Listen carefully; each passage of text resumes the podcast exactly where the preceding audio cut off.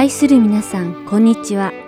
ハートソウル福音放送、キリストにあって一つのお時間になりました。今回で、キリストにあって一つも第3シーズンを迎えますが、第3シーズンは、サチカーツに代わり、ダイヤモンド優子が皆さんのお相手をさせていただきます。どうぞよろしくお願いします。また今回からミニプログラムとしてハーベストタイムでおなじみの中川健一先生のバイブル Q&A と福音について学ぶ福音良い知らせも新しく始まります。どうぞお楽しみに。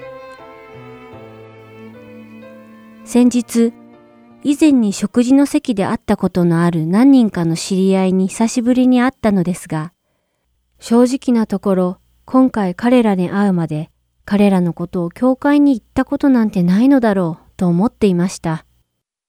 しかし話を聞いていくうちに、皆過去に教会に行ったことがあるということでした。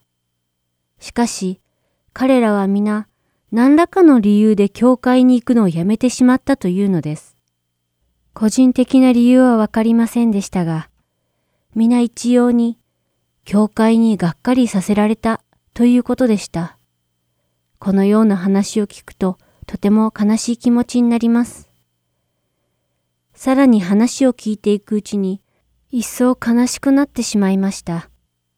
それは彼らがまるで心にポカリと開いた穴を埋めたいと思っているのに、どうやってその穴を埋められるのか、その方法を知らないように感じたからです。それは以前私がまだ神様を知らなかった頃に感じたことのある心の拠り所を求める渇望と自分が生きる意味を知りたいという上に似ていました。心に開いた穴、それは将来への不安が消えることなく、心を満たしてくれるものがなく、また何からも癒されることがない私たちを虚しくさせる心の穴のことです。私が彼らとの会話の中で思わずにいられなかったことがありました。それは神様なくしては私たちには希望すらないということでした。私たち一人一人が神様との交わりなくしては心の渇きを満たすことはできないということなのです。しかし、それでも私たち人間は自分で何とかしてその心の穴を埋めようと努力してしまうのです。私はその時、神様がエレミア書の2章、11節から13節で、イスラエルの民に言われた言葉を思い出しました。かつて神々を神々でないものに取り替えた国民があっただろうか。ところが、私の民は、その栄光を無益なものに取り替えた。天よ、このことに色を失え。おぞけ立て、干上がれ。主の蜜げ。私の民は二つの悪を行った。湧き水の泉である私を捨てて、多くの水ためを、水を溜めることのできない壊れた水ためを自分たちのために掘ったのだ。エレミアがイスラエルの民の中で暮らしていた当時、彼らが使っていた水ためは彼らの暮らしの中でとても重要な役割を担っていました。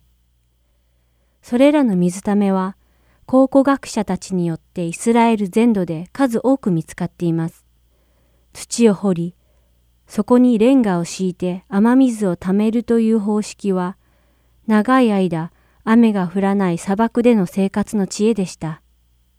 しかし、彼らが作った水ためは数こそはあれ、壊れやすく、溜めた水も悪くなってしまい、雨水を貯水することは困難でした。しかし、イスラエルの民にとっての枯れることのない本当の水源は、彼らの神、主にあたるのです。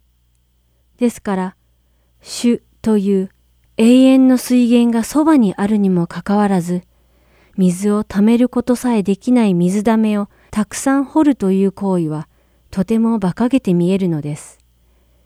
ですから、神様はイスラエルの民のことを生ける水の源である神様を捨てて、水を貯めることのできない無用な水溜めを掘るとは、なんて愚かな民だ、とおっしゃったのです。しかし、この種の御言葉を注意深く聞いてみると、神様はイスラエルの民だけに語られているわけではありません。実に私たちもまた、この愚かなイスラエル人たちと同じ過ちをしているのではないでしょうか。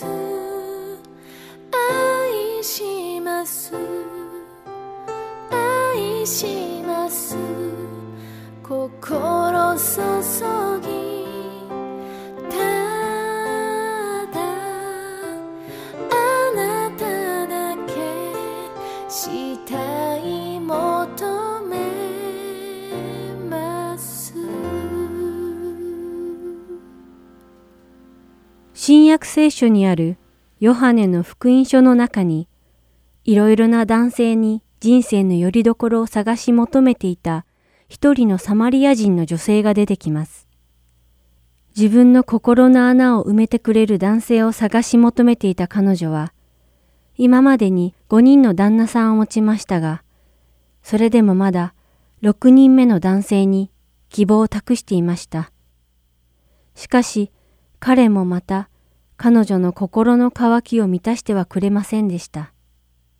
彼女の心を満たしてくれるはずの男性は、毎回幻のように消え失せてしまい、彼女が求めた男性たちは、まるで水を溜めることのできない壊れた水溜めのようでした。なぜなら、誰も彼女の心の渇きを満たすことができなかったからです。ヨハネはイエス様がユダヤからガラリアへ行かれる際、わざわざサマリアを通ってガラリアの地に行ったのは、このサマリアの女性に会うためだったと言っています。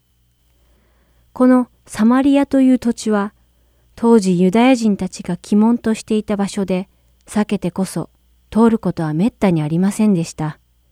イエス様は、この女性に会うために、この暑い砂漠地帯のサマリアを通られ、乾くことのない水の話を彼女に教えたのでした。それは、ヨハネの福音書4章14節に書かれています。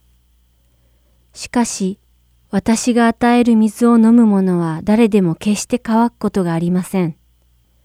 私が与える水はその人のうちで泉となり、永遠の命への水が湧き出ます。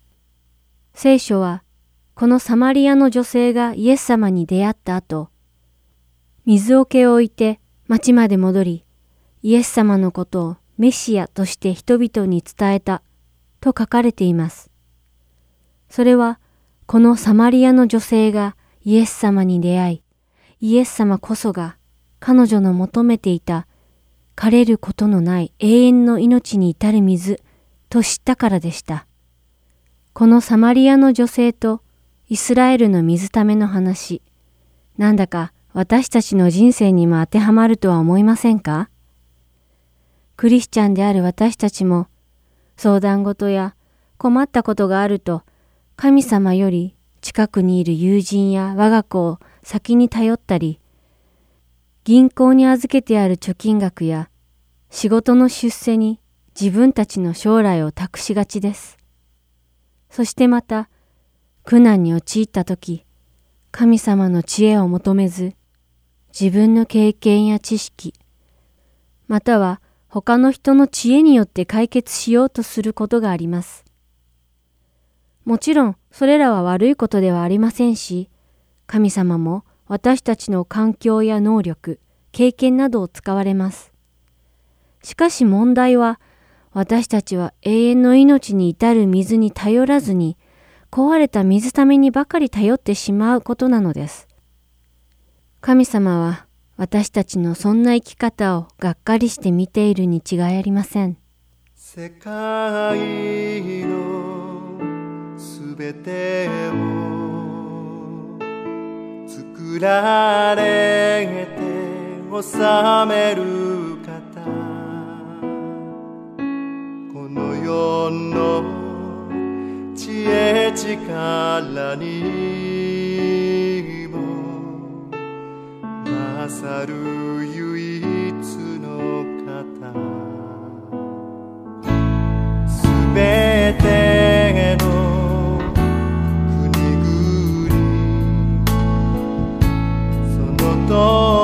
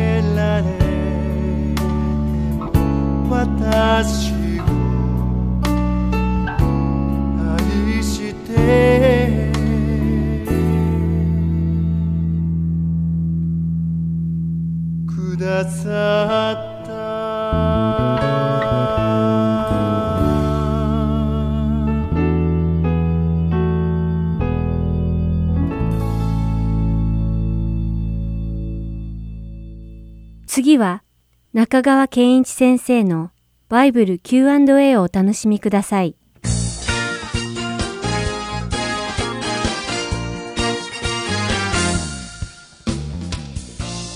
では今日の質問です。聖書とはどういう本なのか知りたいと思います。よろしくお願いします。という質問です。ありがとうございます。3つ言いますね。1番目聖書という名称についてですね。英語では The Bible と言いますね。バイブルです。バイブルっていうのは本来は本という意味ですね。ブックっていう意味ですね。が聖書のことを The Bible と言って B が大文字から始まってるというのはこれが本の中の本だということを意味していますね。よく言われるのは世界のベストセラーだというふうに言われるわけですね。でこれは私自身の個人的な見解かもしれませんが私は聖書の知識があることはこれからの時代の国際人の条件だと思います。世界の舞台に行って会話をする。それがビジネスであれ個人的な交流であれ聖書知識があるかどうかによって会話の豊かさが変わってくると思います。判断力が変わってくると思います。聖書という本は本の中の本であるということ。2番目。じゃあ聖書は誰が書いたのか。実は聖書っていうのは私これ持ってます。これカバーをしてあるんですけど分厚いですね。これ1冊の本じゃなくてまあ66冊。66巻をまとめて閉じてあるわけですね。これを聖書というんです。でいわば聖書っていうのは図書館のようなものです。聖書を持って歩いているとその人は図書館を持って歩いているというようなことですね。でこの66巻の聖書は一人の人が書いたんじゃないんです。約1500年にわたって書き継がれてきてるんです。で書いた人の人数は約40人です。そしてその著者たちの背景職業っていうのは実に様々です。例えば王様がいました。政府の高官がいました。祭司がいました。漁師もいた。農夫もいた。羊飼いもいた。そして医者もいた。というわけでありとあらゆる背景職業の人が聖書を書いてます。著者は約40人でいろんな背景の人が書いた。3番目に強調したいのは統一性です。聖書には不思議な統一性があります。なぜかというと実はこの40人の著者の背後に本物の著者がいるんです。それは神という方です。実は聖書が書かれた経緯っていうのは神が40人の著者を導き彼らの特徴を生かしながら各書を執筆させたんです。そのために聖書には統一性と一貫性があるんです。人はたとえ全世界を得ても命を損じたら何の得がありましょう。マルコ8の36これは私が大学時代に初めて真剣に聖書を読み始めて最初に感動した聖句です聖書の中には素晴らしい宝が隠されていますぜひ聖書を開いて読んでください次の質問は、聖書は膨大な書です。どこから読めばいいのですか？という質問です。3つ申し上げますね。1番目、まず一般的な助言、一般的な助言。これはね、聖書には旧約聖書と新約聖書という部分に分かれて2部あるわけですけれども、新約聖書の初めから読むというのが一般的な助言ですね。新約聖書の初めには福音書という書が4つあるんです。マタイ、マルコ、ルカ、ヨハネという4つの福音書があります。その4つの福音書はすべてキリスト。これはヘブル語ではメシアって言いますね。救い主っていう意味ですね。このキリストについて証言しているのが4つの福音書です。で、最初に出てくるのがマタイの福音書です。しかし、マタイの福音書から読むのはあまりお勧めできない。というのは、マタイの福音書はユダヤ人を対象に書かれた書だからです。ですから、もう少し知識が進んでから、マタイの福音書を読むといいかもしれません。えーユダヤ人でない私たちが読んで一番わかりやすいのは、マルコの福音書ですね。マルコの福音書の特徴は、イエス・キリストが非常に活発に行動されるということですね。そしてすぐに、そしてすぐに、そしてすぐにという言葉が繰り返されます。ですからまず、マルコの福音書からお読みになることをお勧めします。それが終わると次にお勧めなのがヨハネの福音書です。このマルコの福音書とヨハネの福音書をお読みになるとイエス・キリストというお方がどういう方であるかということが大体理解できるようになります。じゃあ2番目のポイント。今のは一般的な助言ですけれども2番目のポイントはもう一つの選択肢があるということですね。それは何かというと旧約聖書の最初の創世記から読み始めてみるということです。創世記にはそれ以降聖書の中で展開されるすべてのテーマの最初の部分が含まれています。例えば、人類の創造と堕落、あるいはキリスト到来の約束、そして全人類を救うために神様がイスラエル民族を選ばれたというようなそれ以降展開される大変重要なテーマの方が最初の芽生えがそこに全部あるということです。ただし創世記は一人で読んですぐに分かるということはなかなか難しいと思いますからもしそばに導き手がいて読むということになるならばより効果的だと思います。一般的な助言そして創世記から読み始めるというもう一つの選択肢をお話しました。最後に3番目ですけど同時に聖書に向かう姿勢も重要ですね。どこから読むかということと同時にどういう姿勢で聖書に向かうかということが非常に重要ですよ。つまるところ聖書が語っているのは次の2つです。一つは神とはどういうお方か。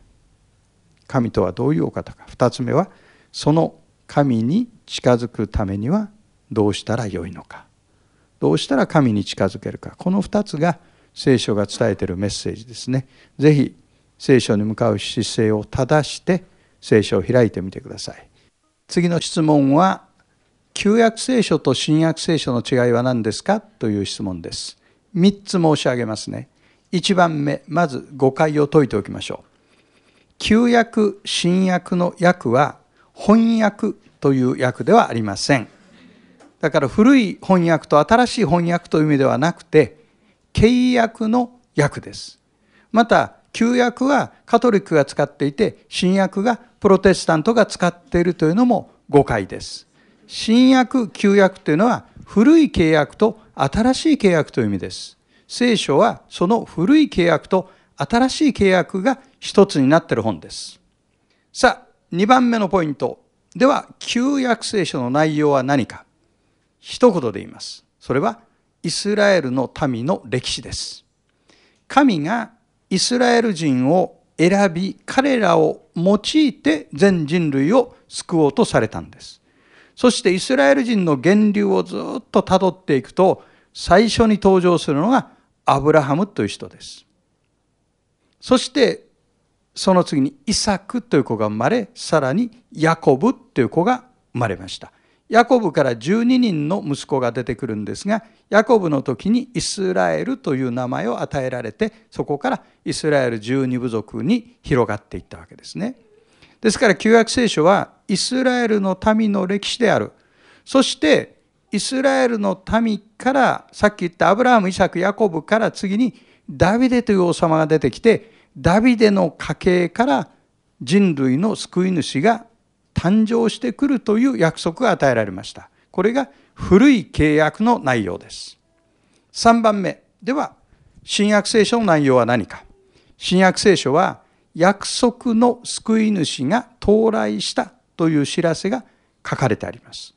イエス・キリストという方が旧約聖書が予言しているメシア、キリストだというのが新約聖書の内容です。ですから、旧約と新約と分断してはなりません。ある方は旧約は終わった。もういい。新約だけ読んでればいいとおっしゃるんですけど、そんなわけにはいかない。旧約の方が圧倒的に量が多いんです。その流れの中で新約を読まなければなりません。約束の救い主として来られたイエス・キリストの役割は何か？それは、イエス・キリストは完璧な生涯を送られた。そして、私たちの罪のために死なれた。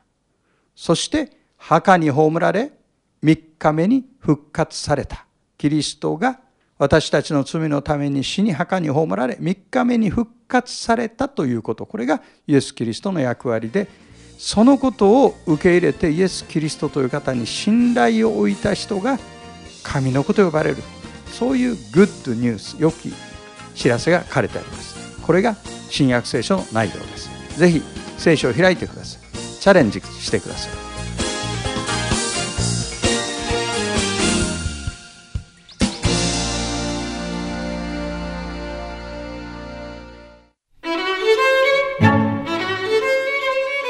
ハートソウル福音放送では日本語放送だけでなく英語によるキッズプログラムも毎週放送しています。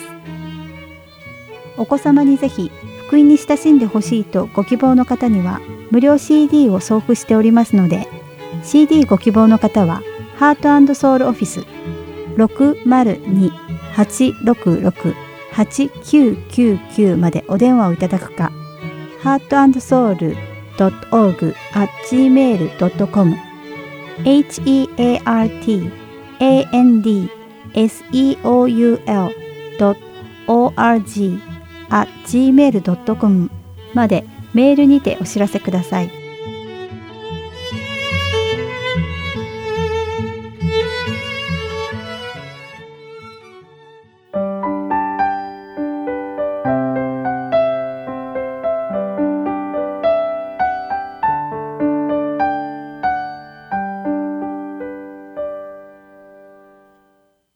次は、福音の本当の意味をご一緒に考えるプログラム、福音良い知らせをお聞きください。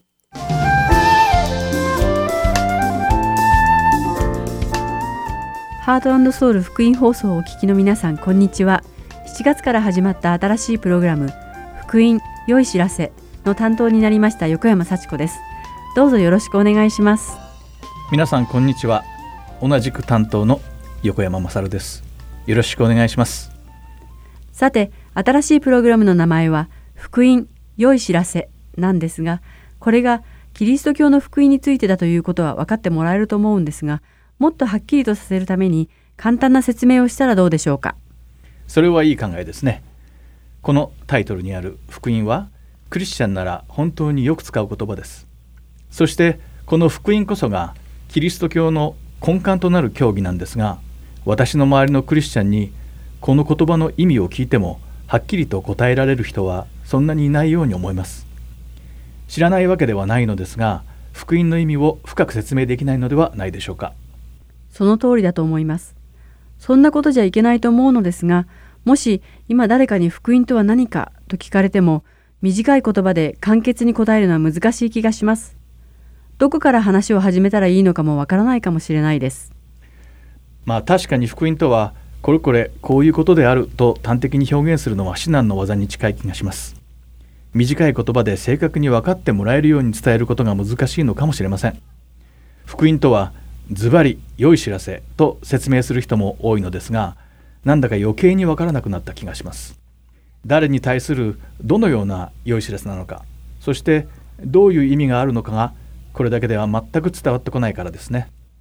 福音という言葉を調べていくと、良い知らせ、あるいは良い物語と直訳されています。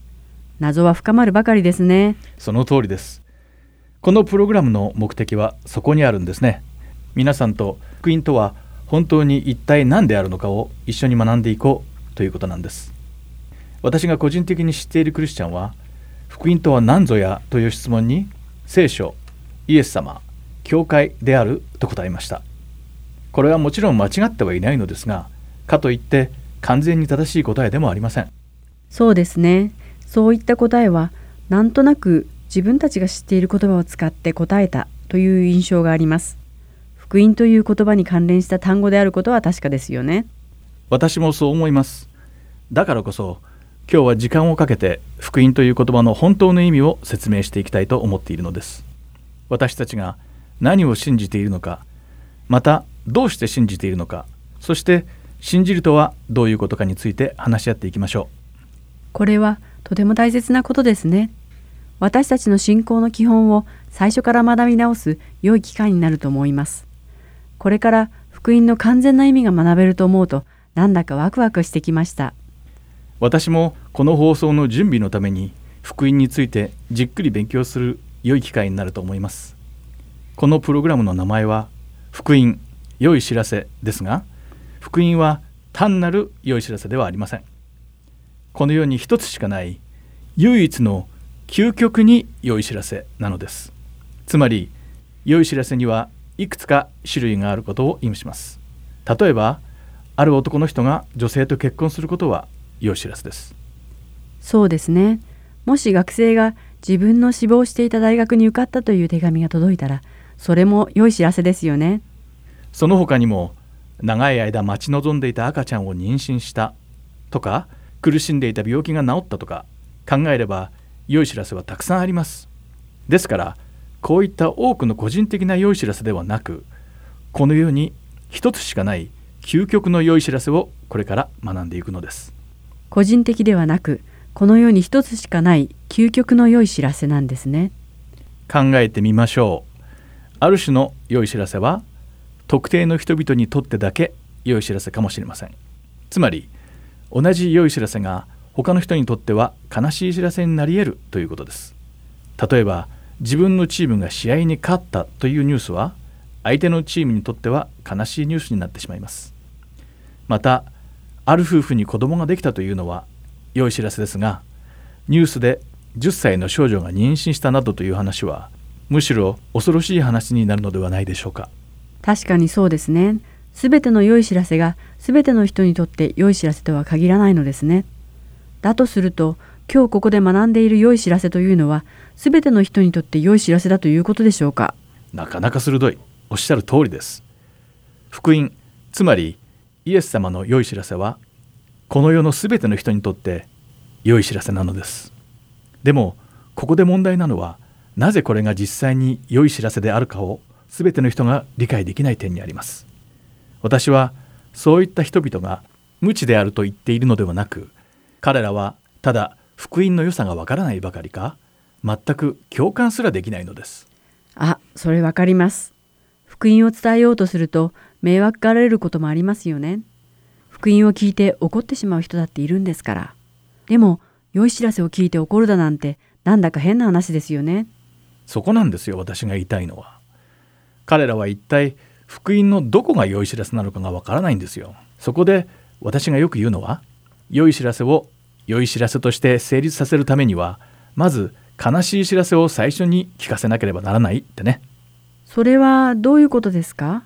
なんだかおかしい感じがします。悲しい知らせが何であるかを最初に知っていれば、良い知らせが来た時に、それがなぜ良い知らせかがわかるということですか？そうです。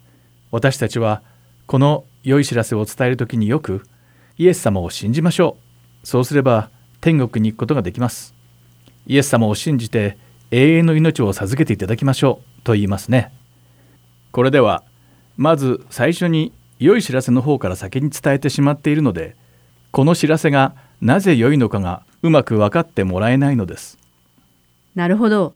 この場合、スーパーヒーローが早く登場しすぎて、そのスーパーヒーローの重要さが伝わらないといった感じでしょあそうですね。スーパーヒーローが早く登場しすぎですか。面白いですが的を得ていますね。まさにその通りです。スーパーヒーローが出てくるのが早すぎたんです。う。つまり、先ほど言ってらしたように、良い知らせが良い知らせになるためには、悲しいニュース、または悪い知らせを最初に伝えなければいけないってことなんですね。では、その悲しい知らせとは一体何なのかを早く教えてください。わかりましたでもこの悲しいニュースまたは悪い知らせというのは簡単に一言では言い表せないんですが頑張って分かりやすくまとめてみましょう人は誰でも死にますそして永遠の罰を受けるのですあやはりここで人間はなぜ死ななくてはならず永遠の罰を受けなければならないのかをまず説明しないといけませんねでもこの悲しくて不幸なニュースの解説にはやっぱりちょっと時間がかかってしまうかもしれませんそうなんですか。でも、この悲しく悪い知らせは福音を説明するためにはとても重要になってきますね。その通りですこれは本当にとても重要なことなんです悲しい知らせが私たちにとって悲しい時そして悪い知らせが私たちにとって悪ければ悪いほど良い知らせの価値はどんどん上がっていくのですそういう観点からもこれはとても大事になってくるんですなるほど。この2つの知らせは相対的に比例している感じなんですね。そうなんですさてここでいよいよ福音良い知らせの本題に入っていこうと思います幸子さんはイエス様について学び始めてからもうだいたい18年ぐらいですかねでも最初の頃は疑問や理解できないことがたくさんあったんじゃないでしょうかはい。それはもう疑問はいっぱいありました。というか、本当は全部が疑問でした。なんでアダムとイブは蛇の言うことを聞いて禁断の実を食べてしまったんだろうかとか、そして神様は全てをご存知のはずなのになんで禁断の実がなる木を作られたんだろうかとも思いました。だって神様がそんな木を作られなかったら人間が罪を犯すこともなかったんだろうなって思いました。そしてなぜイエス様は死ななければならなかったのだろうか。他に道はなかったのだろうか。そしてなぜ神様は私たちが救われたらすぐに天国に連れてってくださらないのか。だって私たちを救ってくださった最大の理由は私たちを天国に入れてくださることではなかったのかとまだまだたくさん疑問はありました。ああそうでしたね本当にたくさんの疑問がありましたね。でもこういった疑問を持つことは普通のことです。こういった疑問は自然と湧いてくるものです。そしてその理由は私たちの考え方や物事の捉え方に制限があるからなんです。考え方や捉え方に制限があるというのはどういうことなんでしょうか？うん。そうですね。実は私たち人間というのは極めて限定された能力しかない生き物なんです私たちは何でもできるんじゃないかと思いがちですがそれは間違っています。私たちは神様の決めたルールの下では自由ではないんです。それは例えばどんなことなんでしょうか？そうですね。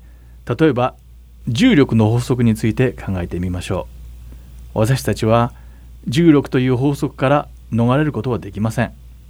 この法則のために私たちの足は地についていますそして空を飛ぶことはできません。高く飛び上がることはできても結局また地面に引き戻されてしまいます。そうですね。また時間の法則にも縛られています。私たちには時間を足すこともそれが早く流れるようにすることもできません。がっちりとした時間の法則の中で生きていかなくてはいけないのです。そうですね。時間のせいで私たちは年を取っていくし、ある程度の時間を生きたら死ぬようになっていますね。はい。私がここで言いたいのは私たちは制限が課されている生き物だということなんです。つまり私たちは末端的な生き物であるために無限である神様の見業や身胸や御心にまで到底考えが及ばないのです。ああなるほど。限定された能力しかない生き物である私たち人間には無限の存在である神様のなされることがわからなくて疑問を持つのは当然だということですね。そういうことです。まあそういうことを本題に入る前に言いたかったのですがでは少しここで考えてみましょう。私たちは今日今この時間に生きていますね。はい。でも考えてみると私たちは現在には生きていないのです。は？それはちょっと意味がわからないです私たちは今現在を生きていますよ。ではあなたの考えるあなたの生きている現在の定義とは何でしょうか？えー、っと今ということですか？うん。でも今あなたが言った今はもうすでに過去になってしまいました。これは時間が常に一定の速度で流れていっているからですよね。なるほど。そういうことですか。そうですね。そういう考え方をすると現在という時間はないことになりますね。その通りです。現在という時間は存在せず私たちには未来と過去しかないのです。なぜなら時間というのは止まることをせずに未来に向かって流れ続けているからです。でも誰が時間を作ったんでしょうか？時間ですか？それは神様でしょう。創世紀の第一章に神様が光と闇を分けられた後に夕方があって朝ができてそして一日ができたと書いてあるのでここで時間が作られたんじゃないでしょうか。正解です。時間はこうして流れ出したのです。では神様はこの時間に制約を受けるようになったんでしょうか。いいえ神様は無限の存在ですから何からも制約は受けません。これまた正解です。神様は自分の作られた時間などには制限を受けません。しかし創世紀の第一章で作られたすべての生き物は神様が作られたこの時間の法則の下に生きているのです。ですから私たちには現在がなく未来と過去しかないのです。しかしながら神様には過去も未来もないのです。神様はいつも現在に存在しておられるのです。実はこのことは聖書に説明が載っています。ヨハネの黙示録の第4章8節を読んでみてください。はい。この4つの生き物にはそれぞれ6つの翼がありその周りも内側も目で満ちていた。彼らは昼も夜も絶え間なく叫び続けた。聖なるかな聖なるかな聖なるかな。神であられる主万物の支配者昔いまし常にいまし後に来られる方。なるほど。ここには神様は昔にいて常にいて未来に来られると書いてあります。そうです。このことに関して聞いたことはありましたか？はい。何度も聞いたことはありました。それから同じような表現で昨日も今日もいつまでも同じです。というのも覚えています。素晴らしい。それはヘブル人への手紙の第13章8節のイエス・キリストは昨日も今日もいつまでも同じですという箇所ですね。この説には神様は時間の影響は受けず時間の外に存在しておられ神様が時間を作られたという意味も含まれています。私たちのように有限な存在にとってこのことは神様のご計画を理解するためにとても重要なんです。無限の神様のことを限られた能力しかない私たち人間が理解しようとするときは時間に対する概念を変えなければいけないということなんですね。はい。もしこの時間の観念が理解できた上で聖書を読むと前には分からなかった箇所が分かるようになるんです。この時間の観念が理解できていないために聖書の解釈を間違えている場合も多いんですよ。例えば多くの人は創世記にはこんなことが書かれていると思っています。最初に神様は天国と地を作った。しかし人々の罪と堕落によって神様のご計画は台無しになってしまった。そして神様は人間の間違ったことを正そうとしてご自分の息子の命によってご計画を全うされようとなされた。え私もそうだと思っていたんですが違うんですか？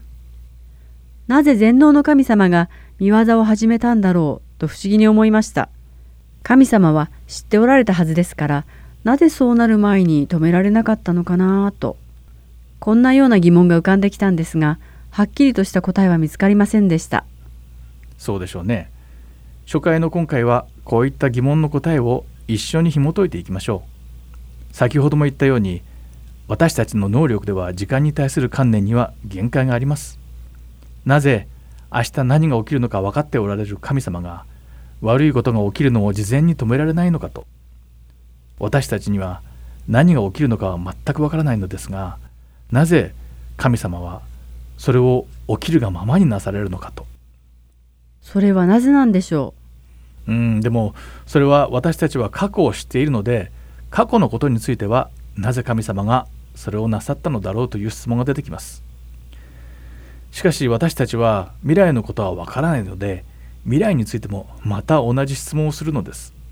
これは時として理解が難しいことかもしれません。でもじっくりよく考えてみるとそんなに難しいことでもないのです。神様は時間の外に存在されています。つまり神様にとっては私たちにとって過去のことだけでなく私たちにとって未来のことも全てのことがすでに起こってしまっているのです。ですから未来を予想する必要もないのです。しかし時間の流れの中にいる私たちには未来のことはまだ起きていないので分かりませんがそれは未来に確実に起きることで神様の時間では全てがもうすでに起きてしまっているのです。そして神様は全てをご覧になってしまっているのです。ここをよく覚えておいてください。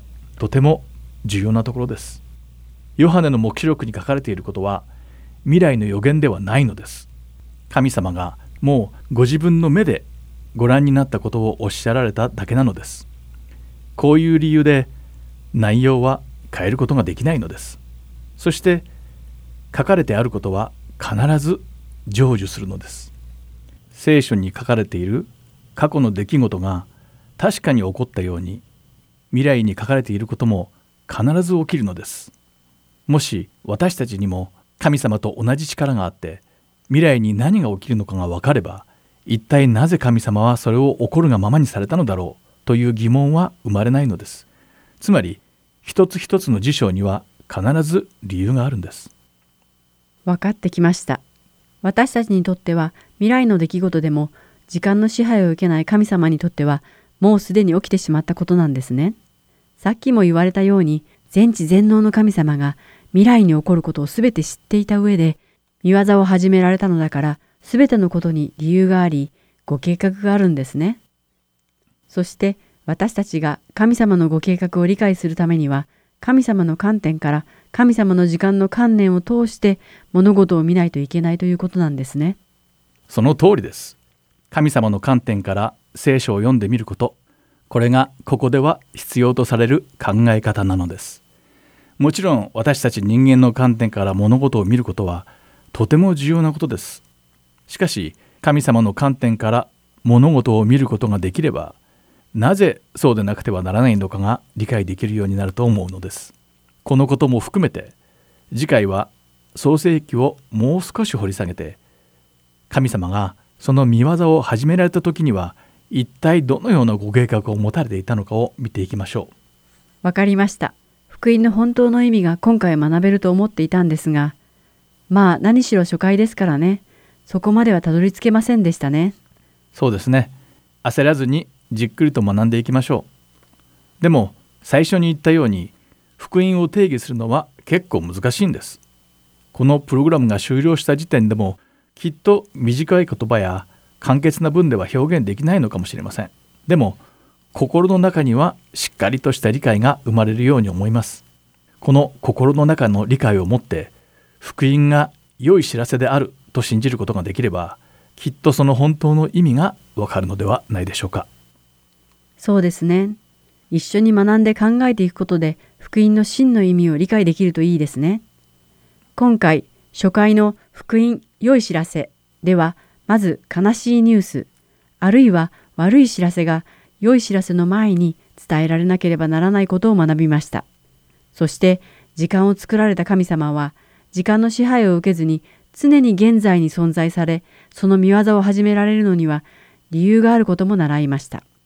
神様のすべてのご性格や本質を知ることで、先に起こることをご存知なのになぜこんなことをお始めになったのかという疑問は消えるということ。そしてすべての結果をご存知であるために、その見業を始めるためには理由があるということも理解しました。次回の創世記を通した学びを楽しみにしています。今日はこのプログラムを聞いてくださってありがとうございました。また来週お会いしましょう。今回の福音良い知らせはこれで終わりです。横山幸子と横山勝がお送りしました。皆さんさようなら。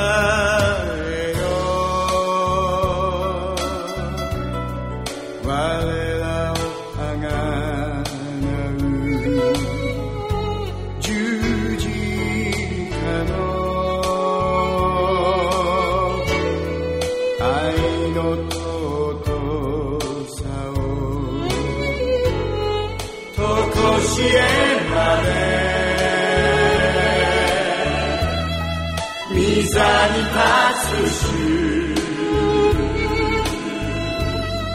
膝をか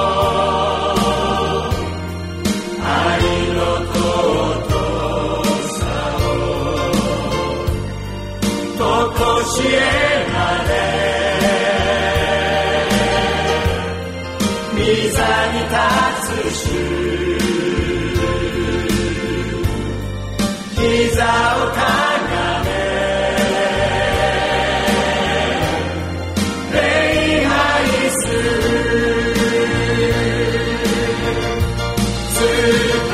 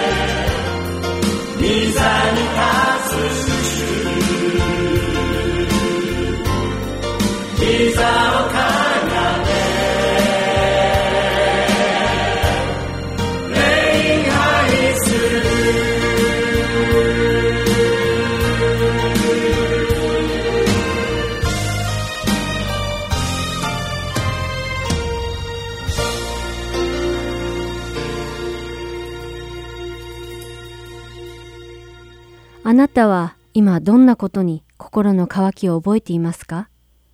人生の苦難から逃れられる避難場所を探していますか？または寂しさを埋めるための愛を探していますか？